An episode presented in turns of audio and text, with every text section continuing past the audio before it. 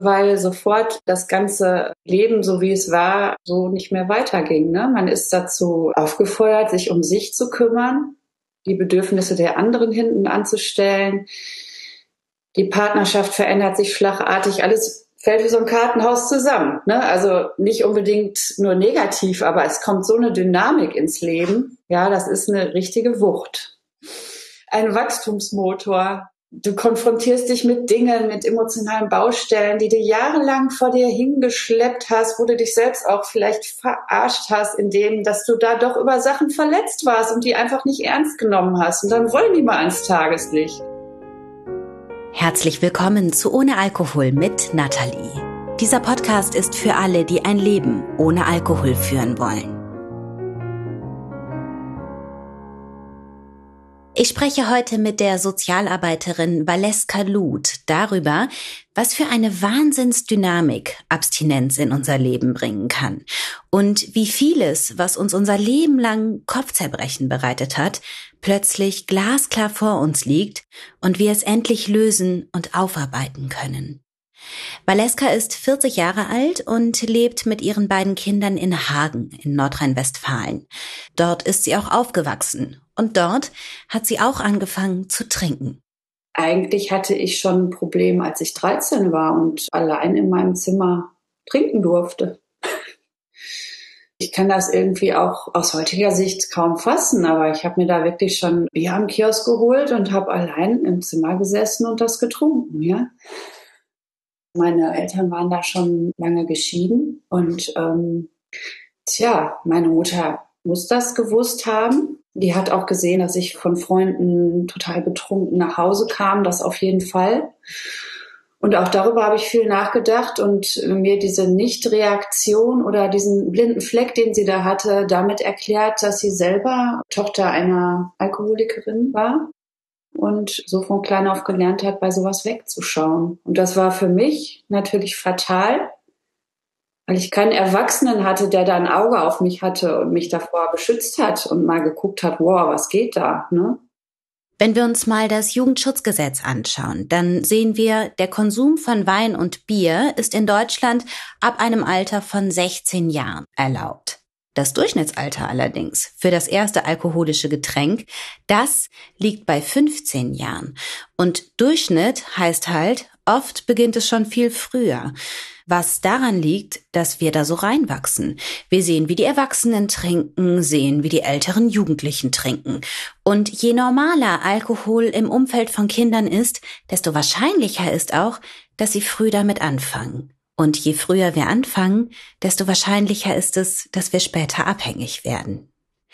Valeska probiert das erste Mal Sekt, als sie neun ist. Zu Hause. An Silvester. Mit zwölf nimmt ihre Mutter sie dann zum Feiern mit in die Kneipe.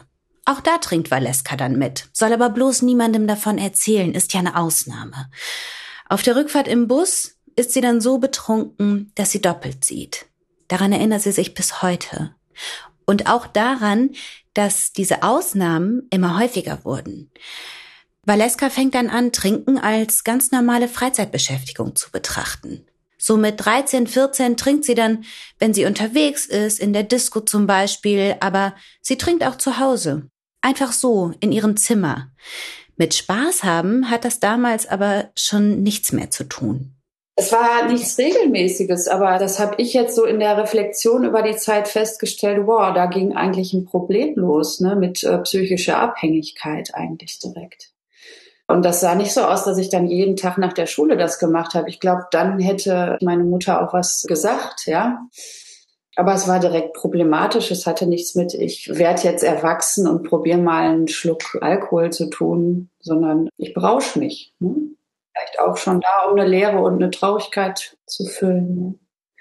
Ich war Tochter von einer alleinerziehenden Mutter und äh, die hat Vollzeit äh, gearbeitet und ich war ja sowas, was man vielleicht so ein Schlüsselkind bezeichnen würde. Ne? Ich habe mir so meinen Alltag selbst gestrickt. Das mit der alleinerziehenden Mutter, das war nicht ihre ganze Kindheit über so. Bis Valeska fünf oder sechs Jahre alt ist, wächst sie mit beiden Elternteilen auf. Diese Zeit beschreibt sie heute als bedrohlich und geladen. Es gab viel Streit, viel Geschrei. Auch ihr Vater trinkt. Und Valeska spielt damals ein Spiel, das, glaube ich, sehr bezeichnend dafür ist, wie sie sich damals gefühlt hat. Sie hat sich nämlich immer ihr Zelt geschnappt, ist damit zum Grundstück der Nachbarn gewandert und hat Auswandern gespielt. Dann trennen sich die Eltern und dieser ganze Scheidungsprozess, der zieht sich über Jahre. Valeska steht zwischen den Fronten. So richtig viel Kontakt hat sie nicht mehr zu ihrem Vater, aber präsent ist er trotzdem immer noch die ganze Zeit. Ja, weil ich so in die Schusslinie zwischen meinen Eltern geraten bin, die einen riesigen Krieg gegeneinander geführt haben und ich parteilich so auf der Seite meiner Mutter war als Kind und immer dachte, gegen ihn sein zu müssen, ja, habe ich den gar nicht an mich rangelassen. Er hat zwar Kontaktversuche unternommen, aber ich war so aufgewiegelt gegen ihn, dass ich dachte, ich darf das gar nicht zulassen und habe ihn dann irgendwann ja aus meinem Leben geschmissen, sozusagen. Nur mit neun oder so, da habe ich gesagt, ich will dich nie wiedersehen, was natürlich überhaupt nicht stimmte aus Sicht dieses Kindes. Ne? Stimmte natürlich überhaupt nicht. Es war wie ein Dolch in den Bauch stoßen, aber ich dachte, so aus Loyalität zu meiner Mutter das so tun zu müssen. Heute sagt Valeska, ich war ihre Waffe in diesem Krieg. Ihre Mutter setzte sie ein, um den Feind zu verletzen und auch um sich selbst zu stärken und eine Verbündete an ihrer Seite zu haben. Dass es sich bei Valeska um ein Kind handelt und eben nicht um eine Waffe, nicht um ein Mittel zum Zweck, das scheint ihrer Mutter nicht klar gewesen zu sein. Ja, also ich sollte schon so als beste Freundin dienen. Also sie hat immer gesagt, so bin ich deine Mutter, ich bin sowas wie deine beste Freundin und ich musste in den Gerichtsprozessen gegen ihn immer so sie begleiten und unterstützen als ihre beste Freundin und war eigentlich komplett psychisch überlastet damit. Ja, ich musste mit im Gerichtssaal sitzen, weil sie das sonst nicht schafft. Und wir kämpfen jetzt für unser Recht. Und ich wollte das eigentlich alles nicht. Ne? Ich weiß noch, dass ich damals vor Gericht sogar einmal kurz ohnmächtig geworden bin, weil ich so unter Druck stand und so instrumentalisiert worden bin da als Kind. Ne? Also Gericht hat für mich irgendwie Todesangst bedeutet. Es war grauenhaft. Aber Sie ist ein Kind. Und Kinder suchen die Nähe zu ihren Eltern. Valeska versucht also, für ihre Mutter da zu sein, sie zu unterstützen und sie aufzuheitern. Nicht nur was die Scheidung betrifft. Ihre Mutter ist zudem zum Beispiel auch der Überzeugung, an einem Herzfehler zu leiden und bald im Rollstuhl zu sitzen. Auch da probiert Valeska sie immer wieder aufzuheitern. Sie wächst also in einem Umfeld auf, das für sie vor allem eines bedeutet. Stress. Beim Gespräch und bei diesem ganzen Austausch mit Valeska dachte ich mir bei jedem weiteren Detail, was kommt denn dann noch? Was kann ein Kind alles ertragen? Und was wird aus diesem Kind, wenn es mit dieser permanenten Bedrohung aufwächst? Wie geht es um mit dieser Einsamkeit, mit dieser Angst, mit dieser Zerrissenheit, mit diesem ständigen Druck und dieser irrsinnigen Aufgabe, die beste Freundin für die Person sein zu müssen, die eigentlich ja auf sie aufpassen sollte, die eigentlich sie erziehen sollte. Ja, und Valeska hat ein Mittel gefunden, um all das zu betäuben. Alkohol. Wann kam so der erste Moment, in dem du dachtest, okay, Alkohol könnte ein Problem für mich sein? Ja, ich weiß noch, als ein damaliger Partner mal so zu mir sagte, ähm, ja, weil es wenn man zwei Bier am Abend trinkt, dann ist man Alkoholiker. Und ich dachte so, wow, fuck, echt?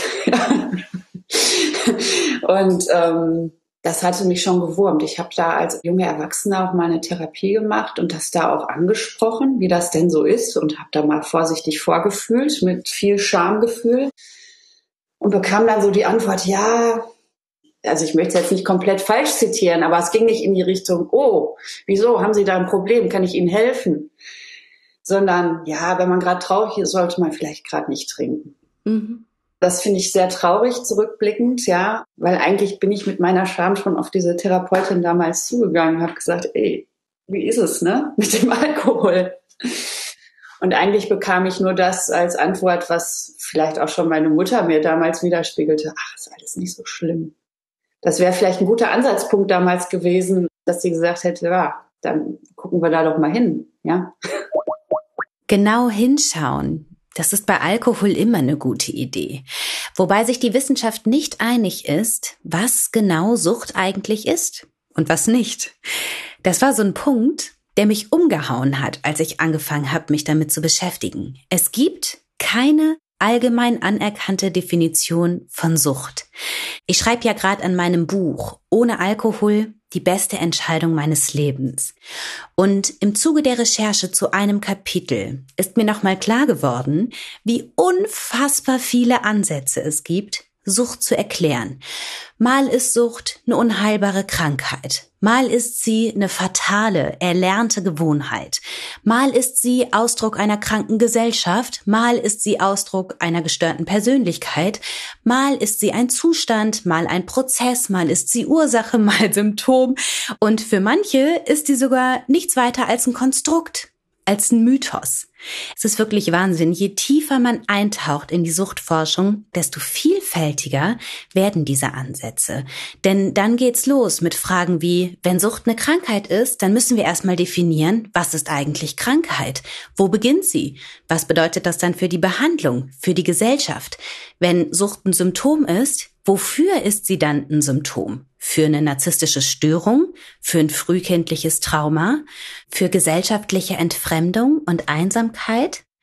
Oder dafür, dass es jemandem schlichtweg nicht gelingt, seinen Stress auf gesunde Art und Weise zu managen, Entsteht Sucht durch die Droge oder liegt die Ursache in unseren Körpern, etc., etc., etc. Fest steht, es herrscht eine unfassbare Vielfalt an Konzeptionen. Und dementsprechend herrscht natürlich auch eine enorme Vielfalt an Erklärungsversuchen dafür, wie Sucht entsteht, warum die einen abhängig werden und die anderen nicht. Was festzustehen scheint, Sucht ist komplex. Und Sucht hat nie nur einen Grund.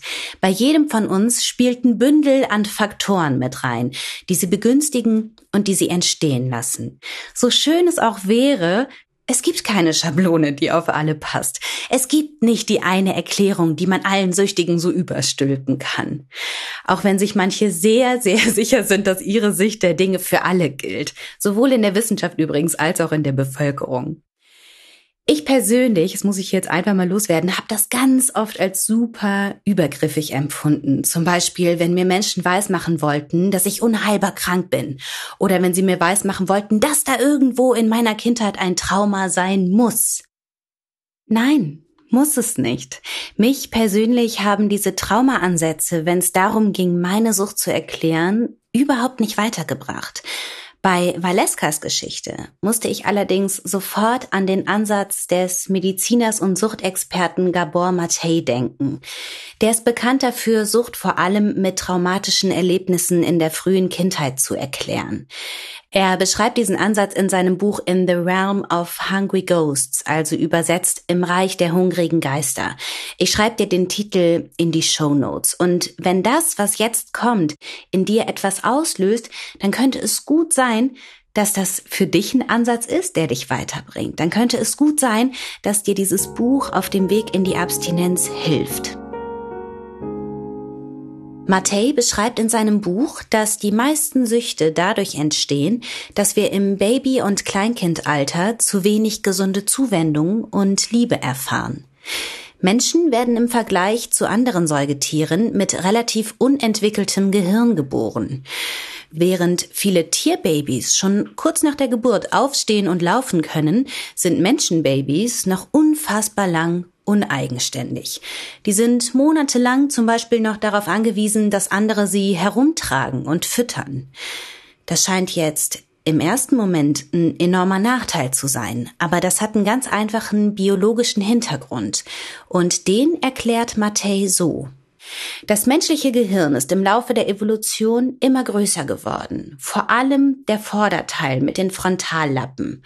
Und dadurch konnten wir die Motorik und die Geschicklichkeit entwickeln, um zum Beispiel unsere Finger zu benutzen oder um aufrecht zu gehen. Allerdings ging dieser aufrechte Gang mit einer immer schmaleren Hüfte einher und ein voll entwickeltes menschliches Gehirn würde bei der Geburt nicht mehr durch die Hüftknochen passen. Also hat sich die Natur einen genialen Kompromiss überlegt. Nur 10% der Hirnentwicklung finden vor der Geburt statt, die anderen 90% danach. Es entwickelt sich, indem es Reize aus unserer Umgebung aufnimmt und verarbeitet. Und das hat den Vorteil, dass wir uns unserer Umgebung unglaublich gut anpassen können. Das kann aber auch ein Nachteil sein. Und zwar dann, wenn diese Umgebung nicht gut für uns und unsere Entwicklung ist. Mattei sagt dazu Folgendes. Zuwendung und Liebe führen dazu, dass unser Hirn Botenstoffe wie Endorphin und Dopamin ausschüttet. Dadurch bilden Kinder die dazugehörigen Rezeptoren im Gehirn richtig aus, was sinnvoll ist, weil Menschen Verbindung brauchen, um zu überleben. Diese Hormonausschüttung passiert normalerweise dann auch zeitgleich bei den Eltern, was praktisch ist, weil das nämlich dazu führt, dass diese Eltern sich Monate und Jahre lang um sehr anspruchsvolle und hilfsbedürftige Wesen kümmern. Das ist ein ganz einfaches Belohnungssystem der Natur, das unseren Fortbestand sichert. So, und nun passiert es aber eben manchmal, dass dieser Mechanismus gestört ist und dass Kinder nicht mit Liebe und Zuwendung aufwachsen, sondern mit Gewalt, mit Ablehnung, mit Unsicherheit und Unberechenbarkeit. Kurz, mit großem Stress.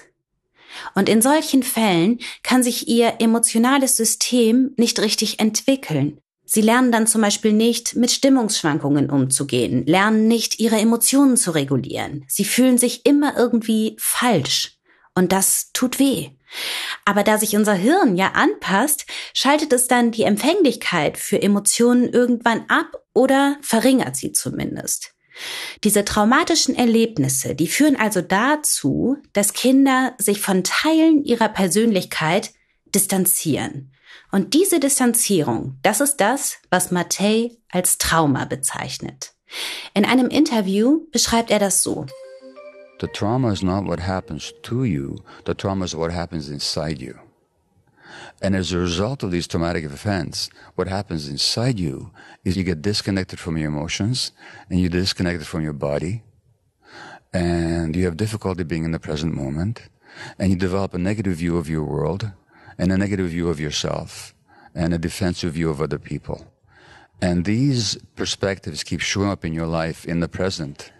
So, in other words, the addiction is not the primary problem, it's an attempt to solve a problem. And then the real question is, how did the problem arise? Mattei sagt also, Sucht ist ein Symptom. Sie ist ein Bewältigungsmechanismus für ein Trauma. Menschen bewältigen mit ihrer Sucht die Folgen negativer Erlebnisse, auch wenn diese weit zurückliegen. Die Gefühle, die aus diesen negativen Erlebnissen resultieren, die sind noch immer da. Und Menschen versuchen mit ihrer Sucht, sie zu betäuben. Soweit Mattei. So, und jetzt erinnern wir uns nochmal daran, was Alkohol im Gehirn so alles anstellt. Er sorgt dafür, dass unser Hirn Glückshormone ausschüttet. Er flutet unser Hirn also indirekt mit dem Gefühl von Belohnung und Motivation. Gleichzeitig sediert und betäubt er. Das heißt, wir nehmen unangenehme Gefühle nicht mehr so stark wahr wie vorher. Also jetzt mal ganz plakativ gesprochen, im ersten Moment fühlt Alkohol sich an wie Zuwendung, wie Liebe. Und es ist wohl auch so, dass Alkohol im Hirn dieselben Neurotransmittersysteme anspricht wie Liebe. Nur, dass Liebe eben nicht ständig verfügbar ist. Alkohol schon. Klingt eigentlich nach dem Super Deal, ne? Liebe aus dem Glas, wann immer wir sie wollen. Yay. Ja, nur Alkohol ist halt leider eine abhängig machende, gefährliche Droge, die langfristig betrachtet so ziemlich gar nichts mit Liebe zu tun hat. Die langfristig betrachtet unseren Körper zerfrisst, unsere Seele zerfrisst, unsere Umwelt zerfrisst alles zerfrisst, die nur so tut, als ob sie unser Bedürfnis nach Liebe und Vollkommensein stillt und eigentlich dazu führt, dass wir uns immer stärker von uns distanzieren und dass wir uns mehr und mehr und mehr verlieren. Valeska trinkt also, um ihre innere Leere zu füllen, um den Schmerz in ihr zu betäuben. Mit 17 zieht sie von zu Hause aus, weil sie es dort nicht mehr aushält. Als sie dann im Jahr 2000 ihr Abi-Zeugnis entgegennimmt, ist sie schwanger. Damals entscheidet sie sich für einen Abbruch. Valeska ist politisch interessiert, möchte etwas bewegen in dieser Gesellschaft. Sie setzt sich kritisch mit der deutschen Geschichte auseinander und sucht nach Gleichgesinnten, nach einer Gemeinschaft. Die findet sie dann in der Antifa, einer Gruppierung der linken bis linksextremen Szene. Dort fühlt sie sich aufgehoben mit ihrem starken Gerechtigkeitsempfinden. Sie geht demonstrieren, marschiert bei Demos mit. Und kurz der Einwurf, die Antifa ist jetzt nicht gerade für ihre Abstinenzparaden bekannt, ne? Aber selbst da fällt Valeska mit ihrem Alkoholkonsum auf. Ja, das stimmt. Da habe ich auch schon mal mittags das erste Bier getrunken auf der Demo. Ne? Da erinnere ich mich an eine Szene. Da hieß es so durch die Lautsprecher, äh, bitte noch kein Bier. Und ich habe mich umgeguckt und ich war eigentlich die Einzige, die eins in der Hand hatte. ja, ich will auch nicht sagen, dass da niemand sonst ein Bier getrunken hat. Ja, vielleicht war da sogar noch einer und ich habe es nur so empfunden aus Scham, dass ich jetzt die Einzige war, wenn man da durch so ein Mikrofon ermahnt wird. Ne? Aber es ist vorstellbar, dass ich den zeitlichen Rekord mit 12 Uhr mittags gebrochen habe. Und trotzdem bekommt sie es hin, ihr Leben zu organisieren. Sie möchte Sozialarbeiterin werden, geht mit 20 nach Südafrika, macht da Praktika als Streetworkerin und im Frauenhaus. Ein paar Jahre später bewirbt sie sich um eine Hospitanz auf Kuba und bekommt ein Stipendium. Später schreibt sie in Havanna dann auch ihre Diplomarbeit. Dann möchte sie eine Familie gründen. Sie verliebt sich, heiratet und bekommt 2011 einen Sohn. Doch die Ehe endet nach zwei Jahren. Auf emotionaler Ebene katapultiert diese Trennung Valeska zurück zur Scheidung ihrer Eltern. Sie fühlt sich wie gelähmt. In ihrem Kopf nur ein Gedanke. Ich muss ihn schützen. Ich muss meinen Sohn vor dem beschützen, was ich damals durchgemacht habe. Sie bleibt passiv, klärt jahrelang nicht, wer das Sorgerecht hat, wer wann aufs Kind aufpasst, wer was zahlt. Das macht die Situation aber natürlich wiederum unerträglich. Valeska trinkt, um es ertragen zu können, was sie noch passiver macht und noch erschöpfter. Jeder Mensch mit Sucht kennt dieses Gefühl. Du siehst, wie alles vor die Wand fährt, aber du scheinst nicht eingreifen zu können, als hätte sich so eine giftige, schwere Decke über dich und dein Leben gelegt. Bei Valeska geht es dann aber irgendwann nicht mehr anders. Sie muss wieder vor Gericht. Diese Funktion, die Alkohol für dich hatte, hat die sich irgendwann mal verändert oder war das bis zuletzt, bis du aufgehört hast, immer dieser Wunsch danach, diese Gefühle in dir zu betäuben oder wie war das? Ich bin in dieser letzten Phase, bevor ich aufhören wollte, ähm, habe in so einem Traumastrudel gehockt weil ich musste tatsächlich wegen meinem größeren Sohn Sachen gerichtlich klären. Und Gericht, das war so mein pures Trauma aus der Kindheit. Ne? Also, dass ich da immer als gute Freundin meiner Mutter fungieren musste mhm. und sie mich damit unheimlich geschädigt hat und ich natürlich als Mutter diesen Schaden von meinen Kindern fernhalten wollte. Jetzt musste ich aber gerichtlich was klären. Das ist ja nun mal einfach so. Manchmal muss man Sachen ganz sachlich klären, auch ohne Drama. Mhm. Nur ähm, dadurch, dass ich eben diese Vergangenheit hatte als Scheidungskind, habe ich zu wenig Klarheit geschaffen für mein Kind, weil ich ihn immer von diesem Gericht und von dieser rechtlichen Klärung fernhalten wollte, akribisch. Und dadurch habe ich natürlich die Umstände erschwert. Gleichzeitig bin ich da aber auch nicht weiter und nicht rausgekommen und habe abends auf dem Sofa getrunken, um das zu ertragen, dass ich da jetzt zu Gericht muss, dass ich ihn schützen wollte vor dem Gericht. Also eigentlich vielleicht mich und den Teil, den ich nicht so richtig verarbeitet hatte. Nach den Verhandlungen geht sie in die Kneipe und trinkt Schnaps. Dass sie mal was verändern wollte in dieser Gesellschaft, gerät in den Hintergrund. In ihrer Freizeit trifft sie sich mit Leuten, mit denen sie trinken kann. Nicht mit Leuten, die sie mag. Zu ihrer Arbeit erscheint sie, aber sie schafft keinen Mehrwert mehr. Ja, ich war damit beschäftigt, mich selber wieder auf die Beine zu stellen jeden Tag, ja, und irgendwie die Tage im Büro durchzuhalten und nicht damit beschäftigt, was Gutes in die Welt zu bringen und die Leute vernünftig zu beraten. Mir ging es einfach richtig dreckig. Da denkt man auch nicht mehr darüber nach, was war mir eigentlich wichtig in der Arbeit als Sozialarbeiterin. Ne? Man hält irgendwie durch, weil der Körper erschöpft ist und auch der Geist. Diese Erschöpfung zieht sich durch ihr Leben. Valeska lebt im Durchhaltemodus, funktioniert so einigermaßen, findet aber nie den Halt, den sie sucht. 2017 wird sie nochmal schwanger, bekommt ein Mädchen, heiratet ihren zweiten Mann. In der Schwangerschaft und während der Stillzeit trinkt sie nicht, aber danach kehrt der Alkohol zurück und wirft sie zurück. Sie ist zwar da für ihre Kinder, bemüht sich wirklich, aber sie fühlt sich müde und leer. Also, ich habe die nie angeschrien oder schlecht behandelt. Ich habe mich schlecht behandelt. Ja, ich habe mit denen auch Sachen unternommen und gespielt und vorgelesen.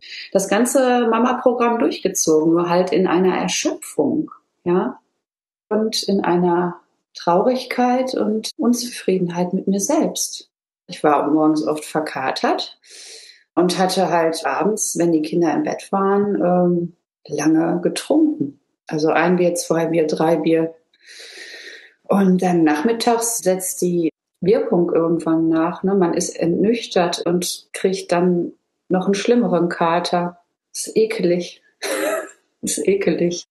Irgendwann bemerkt Valeska, dass der Alkohol ihr mehr nimmt als gibt, dass sie die Kontrolle verliert. Sie denkt sich ein System aus, um weniger zu trinken und hofft, sich damit dazu motivieren zu können, längere Alkoholpausen einzulegen. Dann tust du dir ein bisschen Geld in ein Glas und kaufst dir dann was Schönes nach einem Jahr für die Tage, wo du nicht getrunken hast. Und das hat sich einfach nur noch unfrei angefühlt. Und das war der Punkt, wo ich dachte, fuck it, ne? Das, das ist nicht mein Leben, ja. Ich weiß noch, mein damaliger Partner grinste mich so ein bisschen an, als ich ihm so mein neuestes Belohnungssystem vorstellte. Damals war ich so ein bisschen pissig, dass er gegrinst hat. Heute kann ich es verstehen, weil es war einfach Quatsch. Die Antwort war aufhören. Und das hat sie sich dann vorgenommen. Wenn die Gerichtstermine vorbei sind, dann höre ich auf, sagt sie sich. Aber ja, so einfach lässt Sucht einen selten gehen. Nee, das geht ja dann eben nicht, ne? So, jetzt hast du deinen Berg überwunden, jetzt hast du es überstanden. Ja, und dann auf einmal fing ich dann wieder an, mir Gelegenheiten zu suchen, wo ich mal trinken kann. Ja, die Sucht, genau.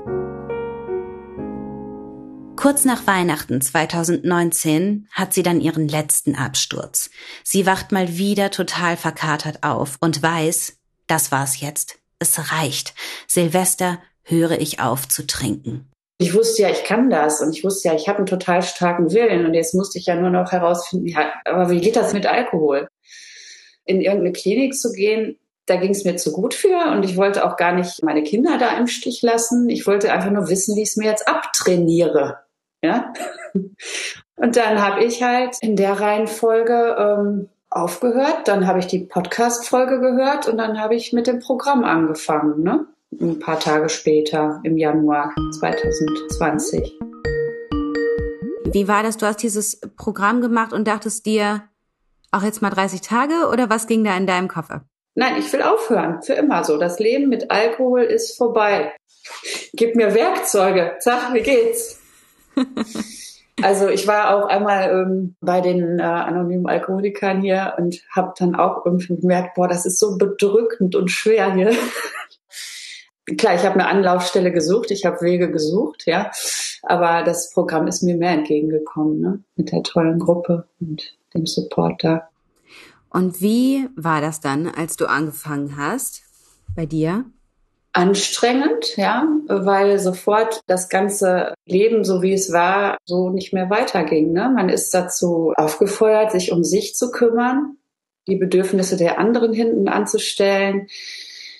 Die Partnerschaft verändert sich schlagartig, alles fällt wie so ein Kartenhaus zusammen. Ne? Also nicht unbedingt nur negativ, aber es kommt so eine Dynamik ins Leben. Ja, das ist eine richtige Wucht. Ich habe mal auch gelesen darüber, ne, dass man halt ein Jahr später oder ein halbes Jahr später einfach nicht mehr da ist, wo man vorher stand im Leben, wenn man aufhört zu trinken. Und so ist es. Du bist wo völlig anders. Ja, alles nimmt eine Dynamik und einen Lauf an, äh, der ist geil. Hm. Es ist geil und es ist wirklich irre, das muss ich auch sagen. Es haut mich auch immer wieder um, was so in den ersten Monaten und Jahren nach oder in der Abstinenz passiert, dass ist so dicht, das ist so viel, was sich verändert, was sich bewegt, das hast du in den Jahrzehnten vorher nicht. Irre, oder? ja. Ein Wachstumsmotor. Ja du konfrontierst dich mit Dingen, mit emotionalen Baustellen, die du jahrelang vor dir hingeschleppt hast, wo du dich selbst auch vielleicht verarscht hast, indem, dass du da doch über Sachen verletzt warst und die einfach nicht ernst genommen hast. Und dann wollen die mal ans Tageslicht. Zum Beispiel, was war da bei dir? Ach, unverarbeiteter Liebeskummer oder Schuldgefühle als Mutter.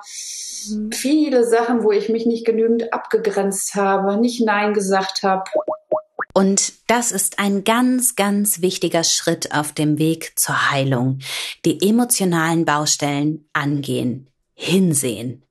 Wobei ich meinen Programmteilnehmerinnen da immer sage, lass dir Zeit damit. Mach eins nach dem anderen.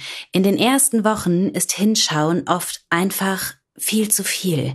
Da geht's oft schlichtweg darum, nicht zu trinken, nüchtern zu bleiben. Aber ja, sobald die Abstinenz eine gewisse Stabilität erreicht hat, kann man damit anfangen, aufzuräumen und zu sortieren. Und da bin ich auch wieder bei Gabor Mate. Selbst wenn ich persönlich jetzt mit diesem Traumaansatz nicht so viel anfangen kann, wenn es darum geht, meine Alkoholsucht zu erklären. Was Heilung angeht, sagt er ein paar Sachen, die auch ich als unglaublich hilfreich erlebt habe was daran liegen kann, dass ich zwar nicht meine Kindheit als traumatisch erlebt habe, aber meine Sucht. Vor allem die letzten Jahre und vor allem, allem, allem das letzte Jahr. Das war wirklich traumatisch. Naja, Mattei sagt also, um aufzuarbeiten, geht es darum, hinzuschauen, nicht länger wegzuschieben und zu betäuben, sondern da sein zu lassen und zu betrachten. Und zwar nicht mit diesem Du Versagerin kannst nichts Blick, sondern mit dem ich habe Mitgefühl mit mir Blick. Gabor Mate nennt das Compassionate Curiosity. Und damit meint er geduldiges und liebevolles in sich reinhören, sich wieder bewusst spüren und dadurch langsam lernen, dass Gefühle etwas sind, das man hat, aber nichts, das man ist. Man kann lernen, sie zu beobachten und bemerkt dann ganz schnell, dass sie kommen und auch wieder gehen. Und dann spürt man, dass man andere Möglichkeiten hat, mit ihnen umzugehen, als sie wegzudrücken und von ihnen davonzulaufen. Und dann merkt man, dass diese schlimmen Gefühle weniger werden, je häufiger man sich dem nähert, was einem gut tut. Valeska macht das und plötzlich entsteht in ihr ein unfassbarer Drang, ihr Leben aufzurollen. Sie geht die Baustellen an, eine nach der nächsten. Und jetzt hat sie auch die Energie dafür. Für alles, was ihr im Alkoholnebel unmöglich erschien, zeichnen sich plötzlich Lösungen ab. Sie klärt das Sorgerecht für ihre Kinder, sie lernt für ihre Bedürfnisse einzustehen und Grenzen zu ziehen. Sie lernt, was ihr gut tut, wer ihr gut tut und wer nicht. Ich war oft zu nett und ich habe mich ganz klar von Leuten auch verabschiedet, auch wenn es ein schwerer Schritt war, wo ich gemerkt habe, die tun mir nicht gut. Die tun mir überhaupt nicht gut. Und ich bin kompromissloser geworden. Ich habe mein Leben aufgeräumt. Wer war das denn zum Beispiel? Ja, Freunde, mit denen ich auch mal getrunken habe. Und die jetzt mit mir nach den ersten Wochen Abstinenz darüber diskutieren wollten, wann ich denn endlich mal wieder so werde wie früher. Das hat mich so fassungslos gemacht, dass ich da einfach von weg bin. Also, dass ich ich brauche diese Gespräche nicht führen. Ich weiß, die Leute haben eine andere Denke und die haben ihr eigenes Leben und da möchte ich mich auch nicht mehr einmischen, aber ich bin dazu keinen Kompromiss bereit. Ich stelle meine Abstinenz nicht in Frage. Und wenn das heißt, dass ich halt auch auf dem Weg dahin Leute verliere, dann ist das so. Ohne Wenn und Aber. Ja. Ich habe jetzt alte Freundschaften wieder entdeckt, die mir so viel geben. Gespräche mit einem alten Arbeitskollegen, bei dem ich war, die hätten so nicht stattgefunden vorher. Das ist mir viel mehr wert. Ja, also ich setze mehr auf Qualität, nicht auf Quantität. Mein Freundeskreis hat sich ausgedünnt und das tut gut. Mhm. Worüber hast du mit dem geredet? Wieso hatte dieses Gespräch so eine Qualität? Aber wir sind beide Sozialarbeiter und wir haben früher mal zusammengearbeitet und wir haben uns über Formen der Beratung unterhalten. Den ganzen Abend. Er hat was Leckeres gekocht, was ich vielleicht früher auch gar nicht so gewertschätzt hätte, weil ich sowieso mal irgendeine Diät gemacht habe, weil ich wieder unzufrieden mit mir war, was jetzt sich ja auch alles geändert hat. Mhm. Und wir haben einfach richtig tiefgründig darüber geredet, wie man Leute gut berät. Mhm. Und es war einfach spannend und erhellend. Und das hätte ich früher so an mir vorbeiziehen lassen. Ja, das kann ich gut verstehen. Und was meinst du mit, du warst zu nett? Kannst du da mal ein Beispiel nennen? Ja, in vielerlei Bereichen. Sicherlich auch beruflich. In diesem Freundeskreis habe ich oft Sachen runtergeschluckt, die mich eigentlich gestört haben, die ich charakterlich, menschlich nicht gut fand. Zum Beispiel? Ja, herabschauende Sichtweise auf andere Menschen. Geläster übereinander. Also was mir so zuwider ist, so wie ich jetzt bin, so wie ich eigentlich bin und was ich dann immer so mitgetragen habe, obwohl ich eigentlich innerlich schon dachte, boah, es ist so arrogant, mhm. blöd.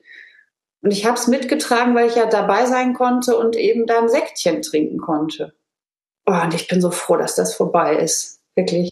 Mhm. Never ever again. ja. Ja, das finde ich auch wirklich, das ist so ein zentraler Aspekt, weil ich das auch so oft höre. Ich habe so Angst, dass meine Freunde mir verloren gehen und ich dann auch immer wieder sage, deine Freunde gehen dir nicht verloren. Nicht die Freunde. Eben. Wer dir verloren geht, das sind die Menschen, die dein Leben eigentlich eh nicht bereichern. Und das ist genau der Punkt. Ja. Du dünnst so ein bisschen aus, aber gewinnst unwahrscheinlich ja. an Qualität. Für ja. dich, für dich, ne? Ja, die anderen finden es wahrscheinlich oft blöd, ja, aber das ist nicht wichtig, ja. Schlussendlich hat sie etwas Elementares erkannt.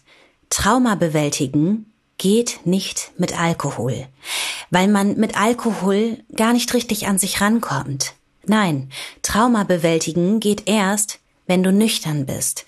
Erst nüchtern findest du die nötige Kraft, hast den nötigen Blick und die Fähigkeit, wirklich hinzuspüren. Wenn Trinken dein Symptom ist, dann musst du dieses Symptom erst konsequent abschalten, bevor du an die Ursache kommst. Umgekehrt funktioniert das nicht. Aber ja, mit der Abstinenz schaffst du eine Möglichkeit, diese Konflikte anzugehen und für dich zu lösen. Valeska merkt, wie sie anfängt zu heilen. Und dadurch gewinnt auch die Beziehung zu ihren Kindern nochmal enorm an Qualität. Wie das in der Abstinenz so ist, ne? Es kommen ja nicht nur die negativen Gefühle ans Tageslicht, sondern auch ein Haufen positive. Ja, ich bin geduldiger wieder geworden, humorvoller. Also ich war auch vorher geduldig, ja, aber zum Beispiel setze ich jetzt auch klarere Grenzen. Ich bin wirklich so ein Leuchtturm geworden für die. Wie meinst du das mit den Grenzen? Ja, ich erziehe die auch. Ne? Also wenn man so müde und fahrig und verkatert ist, macht man schon mal Kompromisse, die ich jetzt so nicht machen würde, wo ich sagen würde, nee, jetzt haben wir es aber so gesagt und es hilft ja meinem Kind auch, wenn ich es jetzt auch so durchziehe und nicht 20 Ausnahmen mache. Du guckst jetzt nicht nach Tablet oder sowas, ja? Oder? Genau, ja. Also diese Riesenliebe zu meinen Kindern kann ich jetzt auch viel besser fühlen. Hm. Also diese Tiefe der Liebe konnte ich nicht aushalten, ja, vorher oft. Ach. Und jetzt genieße ich die. Weil du es dir nicht erlauben konntest? Oder warum? Ja, das ist eine gute Frage. Das ist wahrscheinlich etwas, was ich noch irgendwie erkennen werde. Da habe ich noch keine Antwort drauf. Vielleicht Angst, etwas falsch zu machen. Ja, wegen der Stärke der Liebe. Mhm. Aber ist dir das von vornherein leicht gefallen in der Abstinenz, dann diese krassen positiven Gefühle zu leben, erleben? Ah, ich musste ja öfter zu Beginn der Abstinenz einfach weinen vor Glück. Und das zuzulassen, dass die Kinder das auch mal sehen, das hat, brauche ich bis heute zu. Weil ich das nie wollte, dass meine Kinder eine weinende Mutter sehen. Ne? Weil das habe ich zu oft gesehen. Da verbinde ich nichts Positives mit. Die sollen ja eine starke Mutter sehen. Mhm. Ne? Und ähm, manchmal kommen mir einfach die Tränen, weil ich so begeistert bin von meinen Kindern. Und am Anfang, wenn man aufhört zu trinken, ist man eh näher am Wasser gebaut. Ne? Ja, allerdings. Boah, allerdings. Allerdings.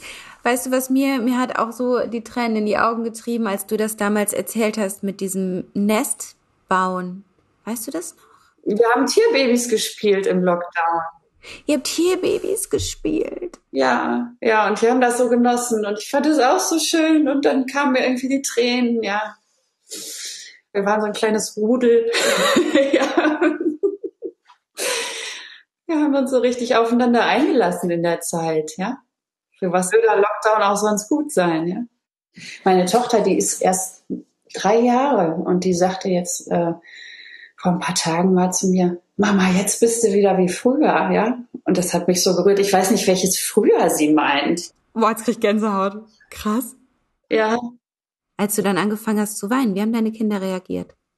Die Kleine hat dann schon gefragt oder auch jetzt neulich nochmal, Mama, warum weinst du?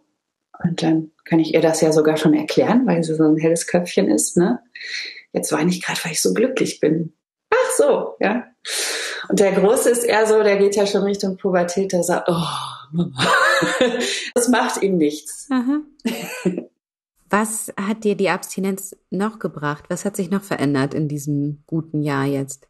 Ähm, ja, ich habe gelernt, als Mutter für meine Interessen einzustehen und für mich da zu sein und mir Werkzeuge anzueignen, um mich selber zufriedenzustellen. Mhm. Es ist nicht mehr das Gläschen Sekt auf der Couch. Was machst du dann, wenn du abends unzufrieden bist? Was machst du, wenn du gestresst bist und dir Sorgen machst? Da hat man ganz klare Aufgaben, wenn man abstinent leben will und mal ein Problem hatte. Mhm. Ja, und da habe ich mich durchgewurschtelt. Dann habe ich meine Akupressurmatte, dann gehe ich in die Badewanne, dann rufe ich einen guten Freund an. Ne? Also man hat so sein Toolkit und das braucht man auch. Mhm. Und das wird aber immer normaler, sich um sich zu kümmern und sich zufriedenzustellen. Das habe ich gelernt. Alleine auch zu sein, das wieder zu genießen. Ja, vorher im Mangel und bedürftig emotional. Das ist jetzt nicht mehr so. Jetzt habe ich schon fast das Gefühl, ich kann anderen wieder was geben nach so kurzer Zeit. Und das ist eben der springende Punkt. Dieses sich um sich selbst kümmern. Man erlaubt sich das ja so lange nicht. Mhm weil man denkt, das ist egoistisch, aber es ist es ja gar nicht. Weil dann bist du ja eigentlich erst in der Lage zu geben. Ja. Wie hast du das zwischendurch gemacht? Ich meine, es war ja bei dir ganz schön krass. Du hast ja schon gesagt, dann ist eine Wahnsinnsdynamik in dein Leben gekommen. Es blieb eigentlich kein Stein auf dem nächsten. Für Leute, denen das ähnlich geht, die merken, okay, ich höre auf zu trinken und es ist ein bisschen mehr als äh, eine Gewohnheit abends, die ich da umstellen muss, sondern ich muss eigentlich mein komplettes Leben einmal umstrukturieren. Mhm. Wie hast du dich da durchgewurschtelt, ohne zwischendurch doch wieder zum Bier zu greifen? Ich muss von mir sagen, ich bin mit einem unheimlich starken Willen auf die Welt gekommen. Das ist einfach so. Und ich glaube, andere Menschen können den auch haben. Mhm. Es ist ein Prozess, ja. Ich habe eben auch emotionale Arbeit geleistet in diesem ersten Jahr Abstinenz. Ich habe das wirklich so angenommen, man hat abstinent diese Hochs, diese Gefühlshochs und diese rosa Tage. Man fährt auch mal eine ganze Nacht durch einen dunklen Tunnel. Mhm. Und man muss das langfristige Ziel im Auge behalten. Weil wenn man dann ein paar Mal durch den Tunnel gefahren ist, dann kommt ich noch einer und noch einer und noch einer. Da wird es schon ein bisschen heller. Ne? Die Tunnel werden auch kürzer.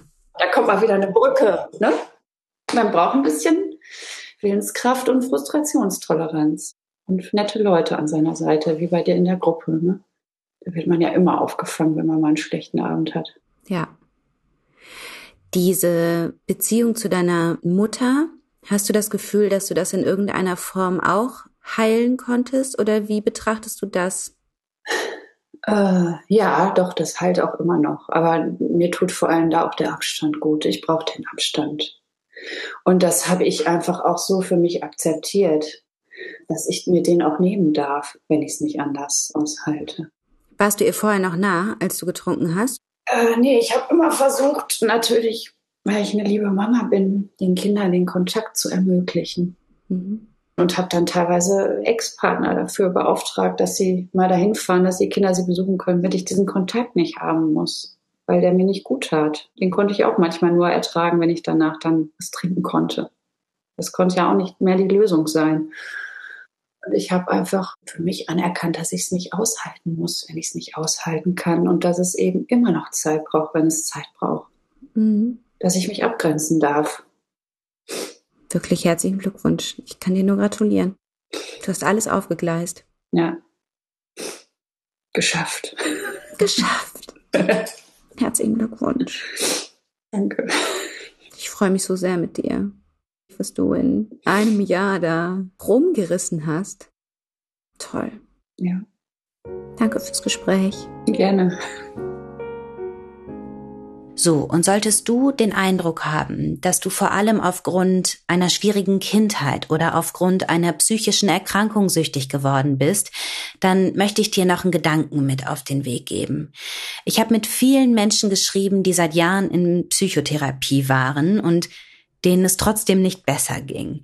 Was sich dann schlagartig änderte, als sie nüchtern wurden, weil der Nebel nüchtern verschwindet, weil Dinge plötzlich glasklar vor dir liegen, weil du plötzlich den Zugang zu deinen Gefühlen hast und weil Psychotherapie dann auch viel eher anschlagen kann.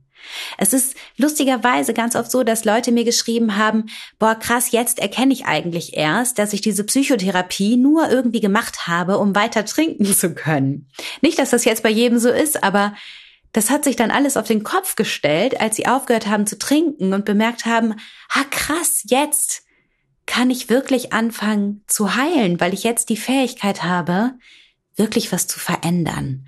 Also trau dich, bezieh deinen Psychotherapeuten oder deine Psychotherapeutin da auch mit ein und dann mach dich mit ihm oder mit ihr zusammen auf die Suche nach Lösungen. Sorg mit ihm oder ihr zusammen dafür, dass du aufarbeiten und heilen kannst. Aber ja, das klappt am besten nüchtern. Auch hier ist Abstinenz einfach oft der Schlüssel. Und noch ein Hinweis ganz am Schluss. Mein Buch, das kannst du jetzt schon vorbestellen. Es dauert zwar noch ein paar Monate, bis das erscheint, aber ich habe jetzt gerade gesehen, dass man das schon vorbestellen kann. Also falls du Lust dazu hast, es würde mich total freuen. So, Danke fürs Zuhören. Ich wünsche dir alles erdenklich Gute und denk dran, ein Leben ohne Alkohol ist keine Qual. Es bedeutet Freiheit. Alles Liebe, deine Nathalie.